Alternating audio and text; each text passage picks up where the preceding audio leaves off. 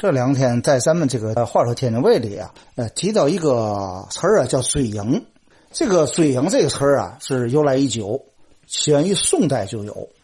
所谓的追影啊，就是过去在人这个故去以后啊，当时没有照相术，这个怎么办呢？只能把这东西画下来。这样人故去以后，是吧？在三天解散以前，第二天就得马上就得画。过去在咱们天津卫也好，专门有这个画影的。呃，用生宣纸来，生宣纸比较挺脱，来画。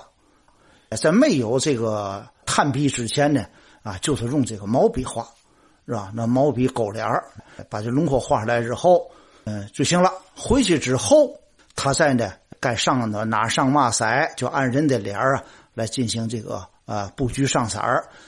啊，穿的衣裳，男的呢，一般都是画的清朝的官服，是吧？戴着朝珠。戴着这个极品的那种帽子，这个女的呢就是凤冠霞帔，因为过去在清朝入关的时候呢，当时洪承畴啊跟清朝有一个几项规定，其中有十从十不从，呃，私人方面是吧？这个女的呢可以画凤冠霞帔，男的呢必须按照这个呃清朝的这官服啊，甭管你做过官或者没做过官，都得画上官服呢，画上朝珠。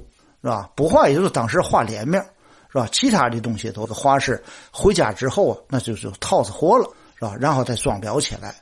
装裱呢，就跟咱中堂画也一样。逢年过节时候呢，或者等到祭祀日呢，把这个影呢挂出来。尺寸不一样，根据自个家庭条件。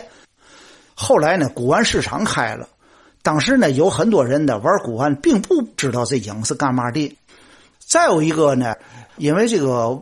故去的人吧，呃，他的气味不好。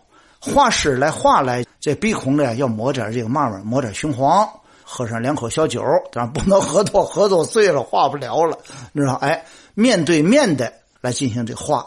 过去画呢有很多讲法，这画像的人呢旁边得搁一把笤帚，这你不能用散了挂的笤帚搁那不行，用尖刺一点的笤帚搁在旁边。干嘛用的？因为这个故去的人呢，他阴气太盛。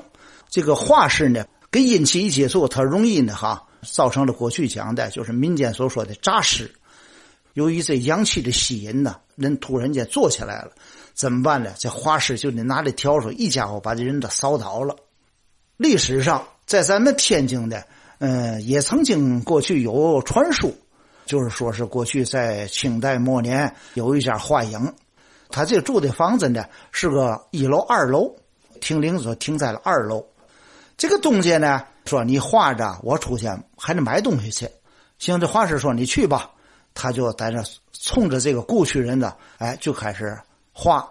因为他传出的这热气，一家伙把这个故去的人躺着的人，一家伙是坐起来了，给这画师吓了一大跳。这画师不敢动，因为据说这画师这人要一动，嗯，死者呢就跟着动，所以说不敢动。是吧？不敢动的这人就在楼上喊：“拿把笤帚来，快拿把笤帚来！”也没人搭理他，因为这人出去买东西了。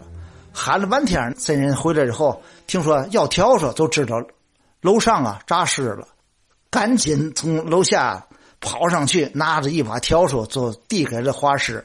这画师拿着笤帚哎，往这人那个脸上那么一扫，这人嘣噔就倒下了，是吧？所以说，过去来讲画影的。和真正的画家不是一回事儿。